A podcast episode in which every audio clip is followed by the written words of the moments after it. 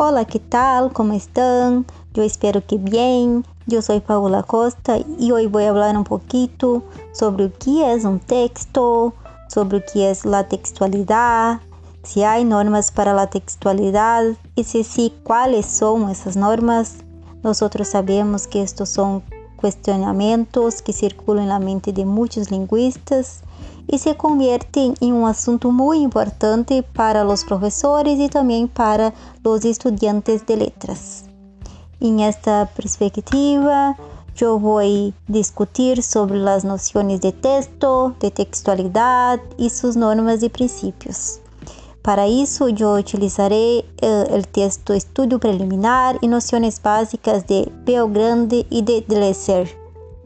O texto está dividido em duas partes. E na primeira parte consiste uma boa introdução chamada Estudo Preliminar e a segunda é o capítulo 1 denominado Noções Básicas. Em la introdução, os autores enfocam na pergunta: que é um texto? E para explicar usam duas metáforas, que é de la cristalização e del urbanismo. E os autores nos dizem que a metáfora mais relevante para este estudo é del urbanismo, que é uh, o caso que tem que resolver muitos problemas. Então, o urbanista tem que resolver.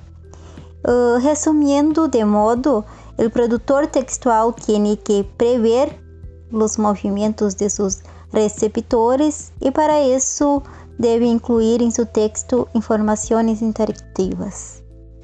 Nesse sentido, nas palavras de los autores, um texto é um acontecimento comunicativo que cumpre sete normas de textualidade.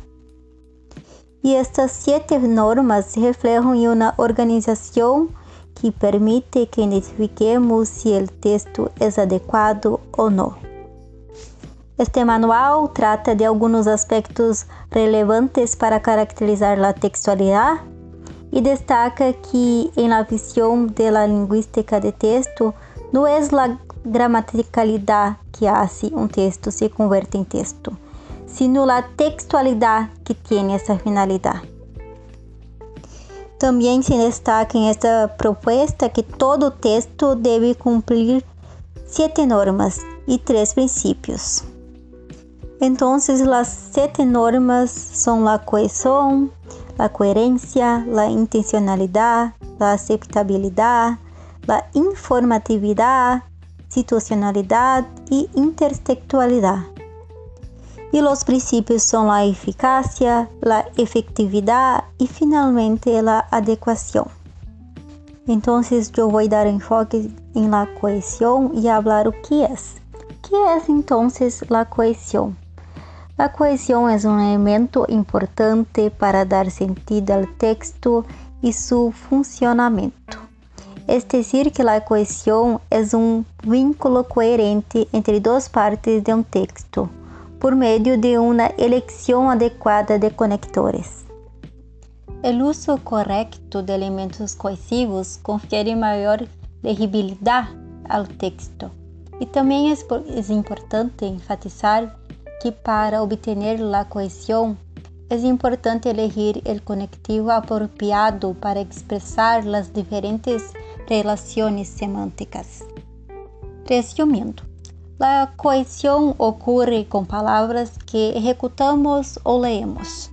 Então, todo o processo que serve para relacionar palavras é uma sequência determinada, se considera cohesión. Cabe mencionar também que é um conceito amplo e que inclui a questão da repetição de palavras, o paralelismo, as paráfrases, o tempo e os aspectos verbales, entre outros exemplos. A cohesión se pode trabalhar mediante de textos na enseñanza de línguas extranjeras e é uma norma imprescindível já que sem ella não há harmonia e conexão lógica entre frases, o que contribui a uma melhor compreensão por parte do leitor. Bueno, espero que todos hayan entendido um pouco sobre a textualidade, as regras e também sobre cohesión. Um forte abraço a todos.